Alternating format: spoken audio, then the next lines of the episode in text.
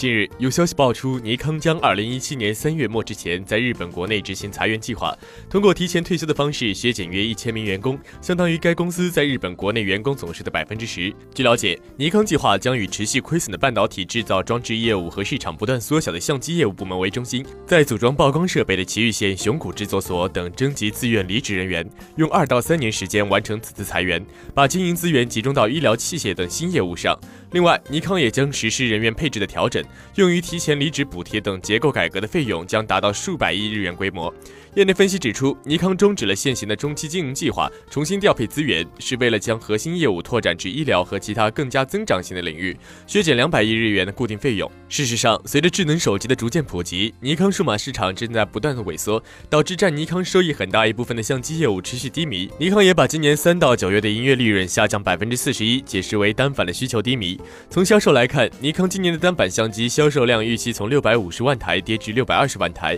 为一九九九年以来首。首次销量下滑。尼康二零一五年财年显示，其销售额仅为五千二百零四亿日元，较三年前减少了百分之三十。而二零一五财年的收益已由二零零七年财年的七百五十四亿日元减至一百八十二亿日元。尽管尼康二零一六财年的合同净利润预期将比同期增长百分之六十四，达到三百亿日元，但实际可能会低于预期。尼康已经把公司二零一六财年全年销售预期下调至八千亿日元，较八月份的预期下降了二百亿日元。同时，日前索尼正式宣布，将位于广州的相机模块工厂出售给深圳的飞欧光科技公司。据悉，这座工厂员工总数为四千人，交易的总价值达九十九亿日元，转让收益金额和合并业绩的影响将在完成时发布。索尼认为，在智能手机市场增长放缓时，应该提前收缩业务。索尼官方公司二零一六年第二季度财报也显示，上季度实现营收一万六千八百八十九亿日元，比同期下滑了百分之十点八。而实际上，多项数据显示，受可拍照的智能手机等便携性。消费电子产品的冲击，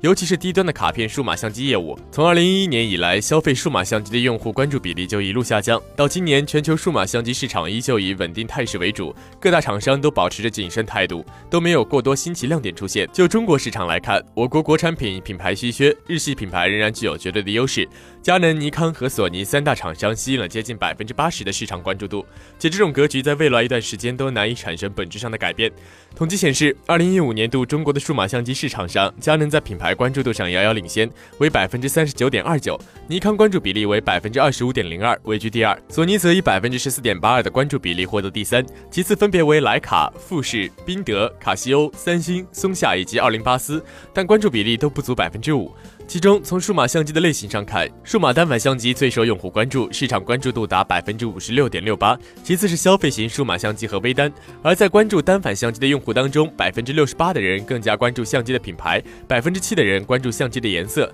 有趣的是，最受关注的单反产品相机依然是佳能、尼康，用户关注度占比超过九成。除此之外，随着科技和硬件设备的发展，消费者对于高画质的需求日益提升，高像素成为相机业务重要的发展趋势之一，尤其是突破两。两千万像素成为关键。调查分析，在有效像素方面，二零一五年度中国主流的有效像素级别已经达到了两千万以上，关注比例超过百分之六十。而小于一千六百万像素的产品关注度占比只有百分之六点三二。至于价位方面，数据指出，三千元以上的产品吸引了接近百分之八十的市场关注度，中高价位的产品最受用户的青睐。其中，一万五千元及以上的产品关注比例为百分之十九点三六，且关注比例上升十分显著，由 Q 一时的百分之十八点一四升到了 Q 四时的百分之二十。五点三四是所有价格区间中关注度最高的区间。如今，相机市场已经进入了多元化竞争的时代，包括价格竞争、销售渠道竞争和功能性竞争等等。而就在这同行竞争激烈的时刻，随着智能手机拍照成功的加强以及 WiFi 普及下照片分享更加方便，相机市场自然再次受到收缩。不过，基于专业的好照片仍然需要专业的照相机拍摄，相机业务虽然减少减弱，但不会被淘汰。这一点从人们抛弃低价位像素低的照相机，而多选择中高端照相机的趋势。就可窥得一二。如此，未来相机应该朝着更高像素的方向发展，加强易用性、便携化和专业性，提升视频拍摄功能及其他功能，完善产品性能并及时创新，走大品牌、中高端路线，满足消费者消费升级需求，争取在巨头格局中能够成功突围，在激烈的市场竞争中赢得一席之地。